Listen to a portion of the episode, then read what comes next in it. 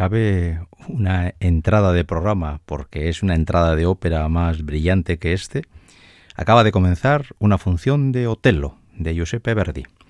Hoy vamos a hacer un repaso a esta ópera y vamos a... Hemos comenzado con el inicio, empieza así, con una tormenta, un barco que está intentando llegar a puerto, ese barco lo guía Otello, el que va a ser luego el gran protagonista, y nada más eh, poner el pie en tierra, Otello va a cantar esos andan por los 50-52 segundos Esultate, l'orgoglio musulmano sepolto e in mare. Eh, alegraos, el orgullo musulmán está, está sepultado en el mar. Y es que viene de haber vencido a la flota turca y los chipriotas, porque Otelo es el gobernador de Chipre, le dan la bienvenida. Estos 50 segundos que acabamos de oír en la voz de Plácido Domingo, y que lo ha hecho de aquella manera también, pasa por ser uno de los comienzos más complicados y difíciles de la historia de la ópera. Y es que la orquesta está a todo trapo, sale el tenor, hay que suponer que ha calentado muy bien en vestuarios porque de lo contrario, tampoco en exceso, porque tiene un tute bastante simpático el Otelo durante toda la ópera, pero tiene que hacer frente a esta presentación muy breve pero tremendamente exigente y que eh, normalmente además ya suele dejar al oyente eh, el sello. Si el resultate sale bien, podemos pensar que la velada va a ir razonablemente bien. Como sea un fiasco, ya los, eh, los oyentes, los que estamos en el, entre el público, ya nos ponemos a temblar. Y es que qué difícil, qué difícil es encontrar un cantante que sea capaz de responder a todas las exigencias del Otelo, del, papel que hoy nos va a ocupar. Bueno, hoy nos va a ocupar la ópera, y es que vamos a, contar la ópera. Como tenemos poco tiempo y esta ópera es de duración bastante convencional, dos horas, pero evidentemente nos da, tiempo a oír muy poquita música, vamos a ir a resumir el acto primero antes de oír el siguiente corte musical.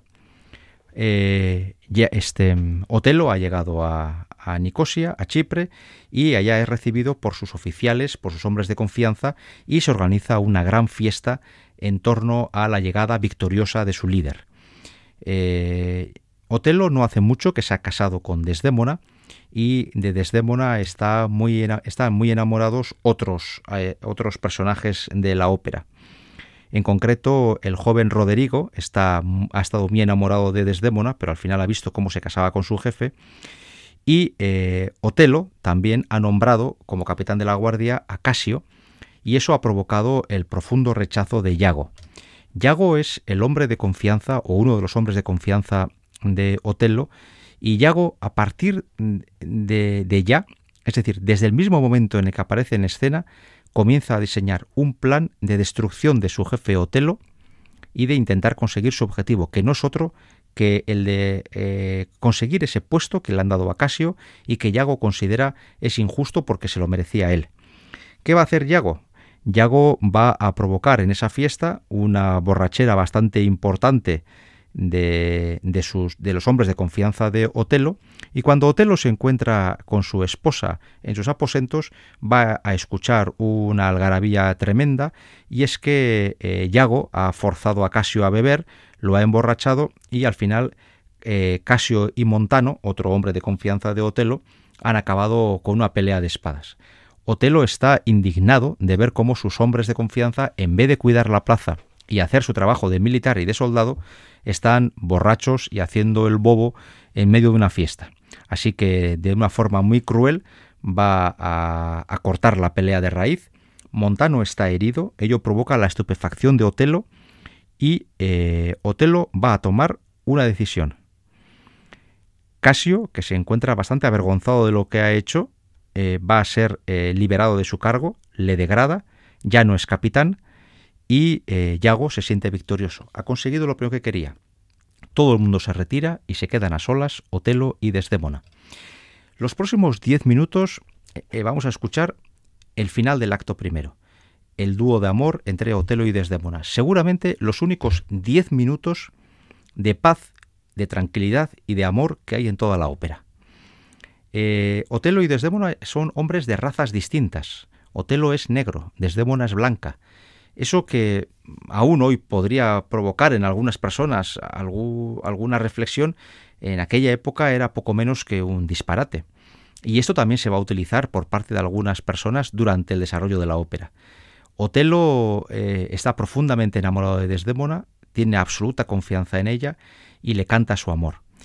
Eh, está declinando el día, llega la noche y en esa intimidad los dos amantes se dedican a eh, expresarse mutuamente el amor que se tienen.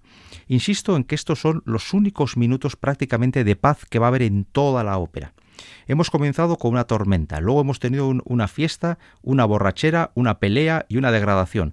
Ahora viene este pequeño descanso y los actos segundo, tercero y cuarto iremos de conflicto en conflicto a cuenta de la labor de Yago, pero de eso hablaremos un poquito más tarde. Vamos a oír ahora el Ya de la Note Densa, el dúo de amor de Otelo y Desdémona, en la voz de quien ha sido para muchos el mejor Otelo de la historia, Mario del Mónaco, y la Desdémona de Renata Cebaldi.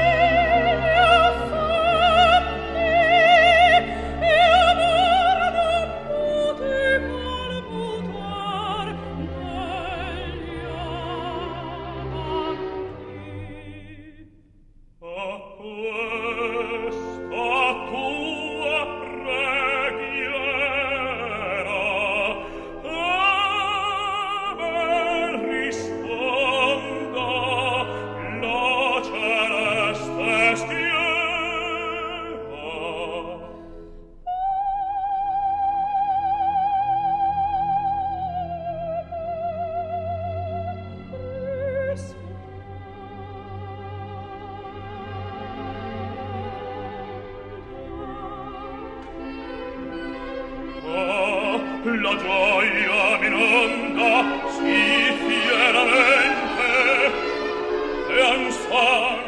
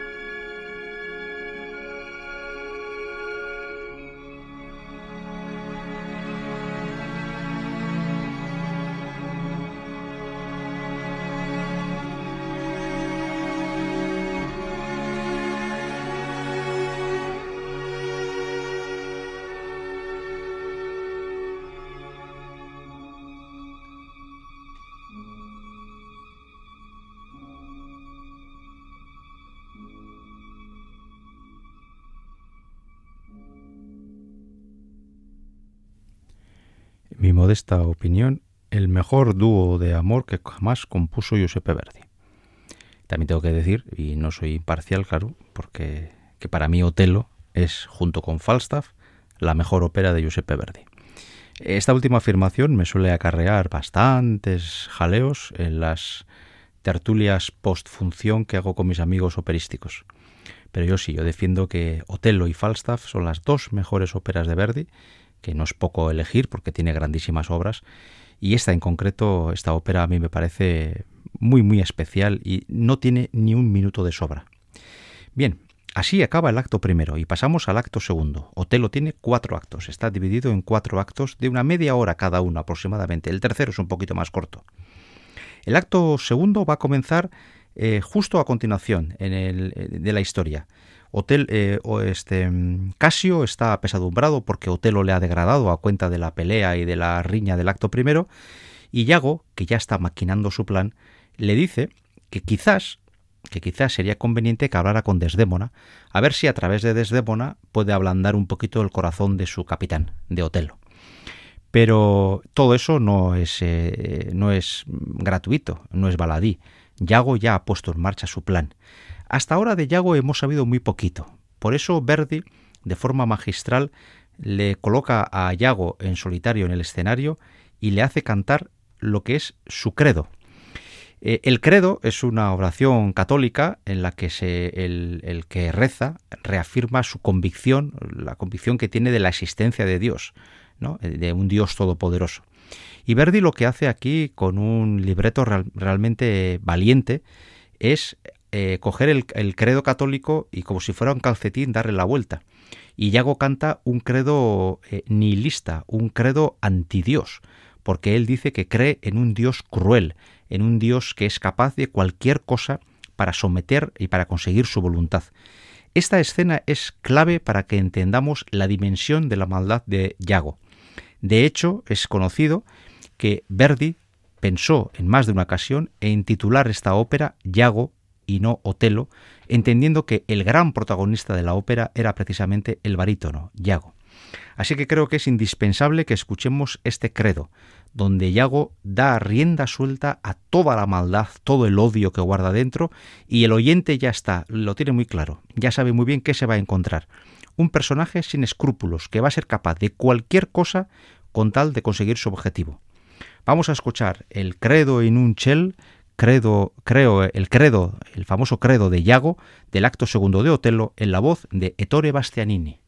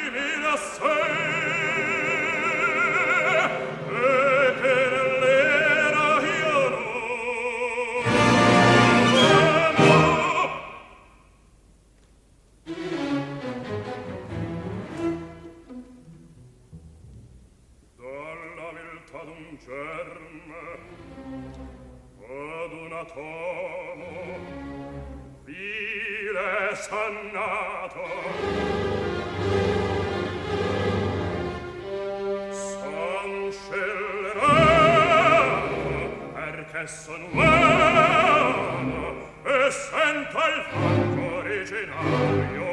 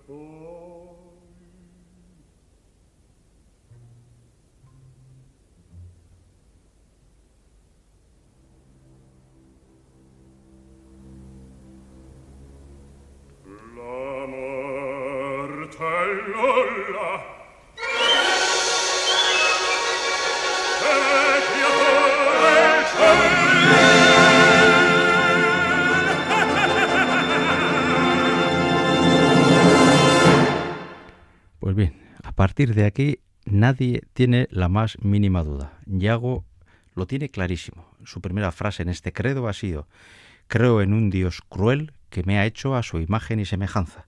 Y a partir de ese momento, Yago va a ser crueldad con todo el mundo que le rodea y especialmente con Otelo. Ha diseñado un plan que consiste en provocar la locura absoluta de Otelo a través de los celos. Recordemos que Casio, cuando ha sido degradado, Yago le ha dicho, habla con Desdémona y a ver si Desdémona eh, consigue ablandar el corazón de nuestro gobernador. Pues bien, eh, antes de que eso ocurra, de que Desdémona vaya a hablar de Casio con Otelo, Yago se acerca a Otelo y le hace saber que se encuentra bastante apesadumbrado porque tiene sospechas. Eh, Yago es un artista, no va a decir nunca nada concreto durante toda la ópera, todo son insinuaciones. Nunca dirá eh, tu mujer te engaña o tiene un... No, no, no. Todo lo que hace son insinuar cosas, pero va horadando la confianza y la moral de Otelo hasta convertirlo en un juguete en sus manos.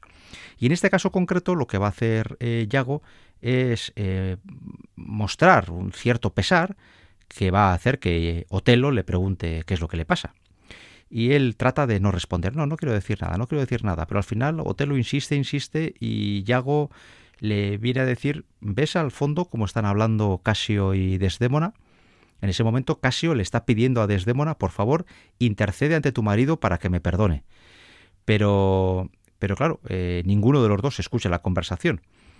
Eh, Otelo ve a, Casio y a Desdémona hablando en el fondo del jardín y, y Yago por primera vez le insinúa si no serán amantes. Y claro, eso provoca la primera herida en Otelo.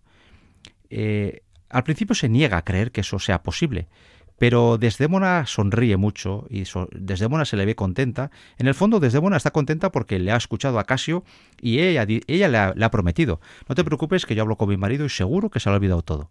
Y claro, nada más acabar eso, Desdémona se acerca a su marido y, y le habla a Otelo de Casio. con lo cual poco a poco empieza a coger cuerpo esa idea que, que quizás efectivamente su esposa tenga un afer con Casio. Eh, Otelo no va a aceptar eh, hablar de Casio, es más, se va a ir cada vez enfadando más. Otelo aquí nos muestra su debilidad, es un, es un hombre de enorme carácter, pero también es muy débil, y ante, el primer problema se enfada en exceso y lo paga todo con su esposa. Su esposa no entiende nada de lo que está pasando, y en ese momento eh, Otelo canta el ora e per sempre, es ahora y siempre, ora e per sempre, adiós, adiós, ahora y para siempre, a todos los momentos buenos que voy a tener, que he tenido con mi esposa, con Desdémona. Yago ha conseguido envenenar la conciencia de Otelo y a partir de ese momento se inicia un proceso paulatino de degradación de Otelo como persona hasta acabar creyendo todo lo que no existe y ser incapaz de ver lo que sí existe, y todo por la labor de ese hombre cruel que nos acaba de cantar este credo. Mm, quería traer un Otelo singular, tan singular como que la grabación tiene más de 100 años y el Otelo en cuestión es ni más ni menos que Enrico Caruso. Entonces van a disculpar que la grabación se oiga de aquella manera y que la orquestación apenas se intuya en esta grabación, pero escuchar a Caruso de vez en cuando, a pesar de que los técnicos de sonido siempre me ponen mala cara porque son grabaciones que tienen más de 100 años, yo creo que de vez en cuando no está mal. Este Ora e per sempre adio cuando Otelo comienza a intuir el principio de su final, lo oímos en la voz de Caruso.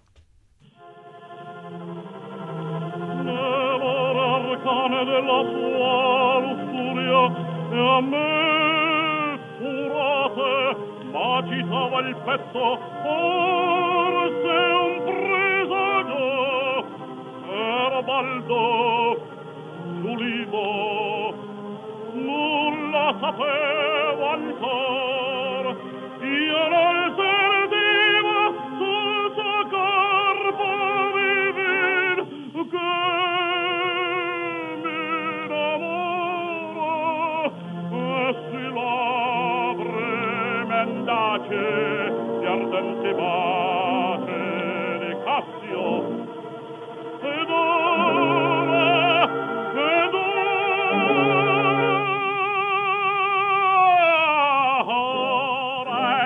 sempre. Addio sante memorie addio sublimi incanti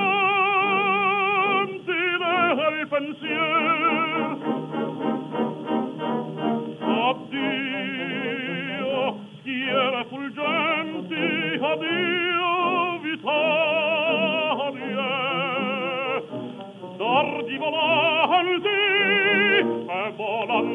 conscience.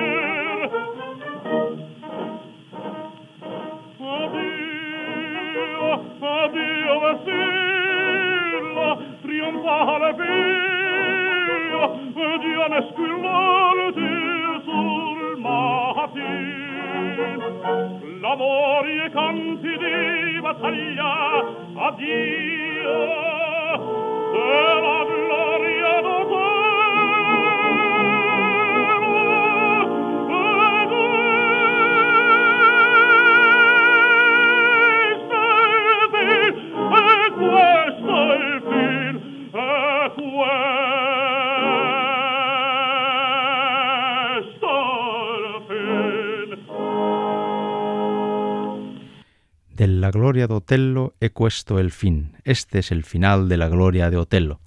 Eh, ese veneno que le ha inoculado Yago comienza a hacer efecto.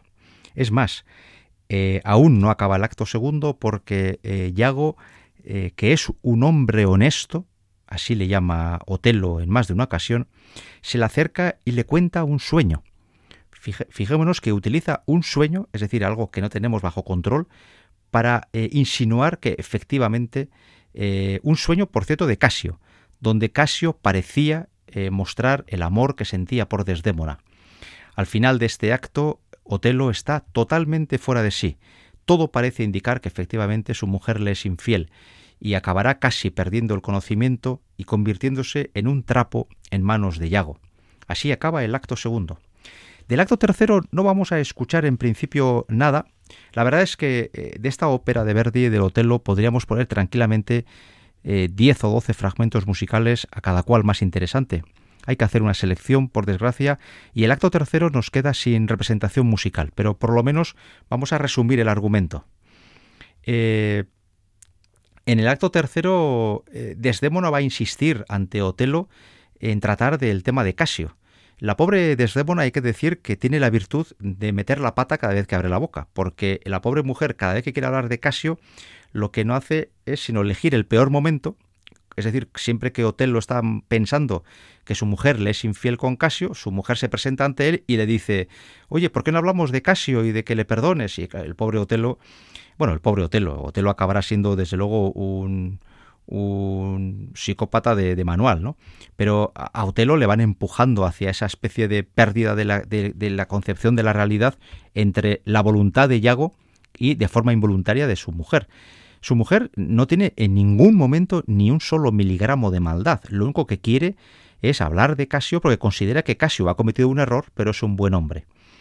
Y, claro, cada vez que Desdémona le trata de hablar sobre el tema de Casio, lo que se acrecenta hasta límites insospechados es la rabia, el odio que está sintiendo eh, Otelo hacia Casio y hacia su esposa, ambos los considera amantes.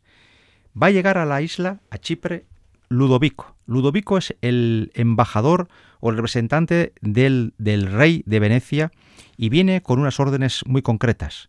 Por supuesto, la llegada de un emisario de tal calibre, no hay que olvidar que Otelo, como gobernador de Chipre, está también sometido a la voluntad del rey de Venecia, eh, hace que se prepare una gran recepción para eh, la bienvenida y luego para la reunión oficial con Ludovico, que trae órdenes desde Venecia.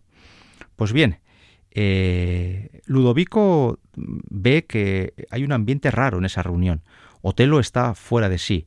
Yago no pierde ninguna oportunidad de provocarle un poquito más y Desdémona está sorprendida, no entiende nada de lo que le pasa a su marido. El que no está es Casio, al que le, insinúan que es mejor que no esté para que no se caliente más la situación. Ludovico pregunta por él, y pregunta por él porque él trae una orden del rey de Venecia. Casio va a ser el nuevo gobernador de Chipre, porque Otelo ha sido llamado a la corte, a Venecia. Pero eso aún no lo sabe nadie. Claro, el preguntar por Casio hace que se, se encienda de nuevo la ira en Otelo y Otelo le diga de muy malas formas a Ludovico, que es un en la jerarquía es un superior, que mejor se lo pregunte a Desdémona.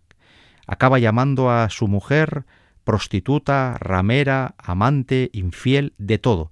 toda la corte de Chipre está asombrada, nadie entiende nada.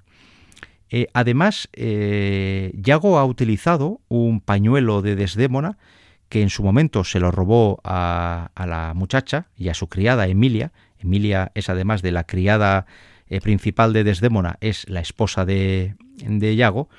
Y claro, con ese pañuelo lo que ha hecho es acrecentar la idea de que efectivamente ese pañuelo que fue un regalo de Otelo a Desdémona ha sido ahora el regalo de Desdémona a Casio como prueba de un amor. Lo tiene Yago porque lo ha conseguido, pero Otelo, ciego y sordo a todo lo que dice el resto de la gente, cada vez que ve una cosa nueva, se confirma la infidelidad de Desdémona, y delante de Ludovico humillará a su esposa, dejará a todos estupefactos y eh, Yago acabará el acto eh, pisando eh, la cabeza de un desvanecido Otelo mientras dice He aquí el león de Venecia, de una forma irónica, como si él hubiera cazado a Otelo y Otelo, prostrado a sus pies, fuera incapaz de tener un solo miligramo de racionalidad. Es un acto, este, quizás dentro de un altísimo nivel, quizás el menos interesante, sobre todo por la parte, por la parte más política, ¿no? Ludovico viene a anunciar que efectivamente Casio va a ser el nuevo gobernador de Chipre y que Otelo se va a Venecia. Esto para Yago es un disgusto enorme porque él quería ser capitán, pero si ahora Casio se convierte en su superior, en el puesto de Otelo, el tema estaba muy mal para él. Así que Yago va a tomar una decisión. Hay que acelerar el plan. Y el plan es acelerarlo de tal forma que Otelo mate a Desdémona y con el crimen pierda toda autoridad. Aquí termina el acto tercero, del que ya he dicho que no vamos a escuchar eh, nada de música. Y nos vamos al acto cuarto, un acto cuarto que tiene dos grandes momentos. y aunque no completos, vamos a oír los dos. El acto cuarto ocurre en las habitaciones de Otelo y Desdémona. Desdémona está absolutamente cao, no entiende nada. Ella que ama profundamente a Otelo, que le ha sido fiel siempre, no entiende de dónde vienen las sospechas, de dónde vienen las humillaciones, por qué los insultos, y, y está retirada en su habitación y decide rezar. Rezar porque intuye que todo esto va a acabar muy mal y seguramente acabará con su misma vida. Así que reza un Ave María. Bien, este Ave María se ha convertido en el, gran momento en solitario de la soprano que canta el papel de Desdémona. Vamos a escuchar este Ave María en la voz de una de las grandes Desdémonas, una de las grandes sopranos del siglo XX, María Calas.